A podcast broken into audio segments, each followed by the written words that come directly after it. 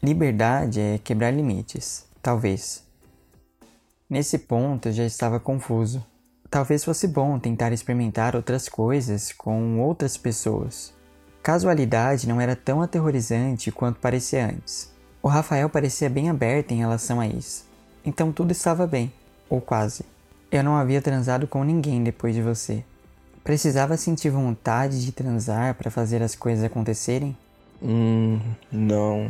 Não.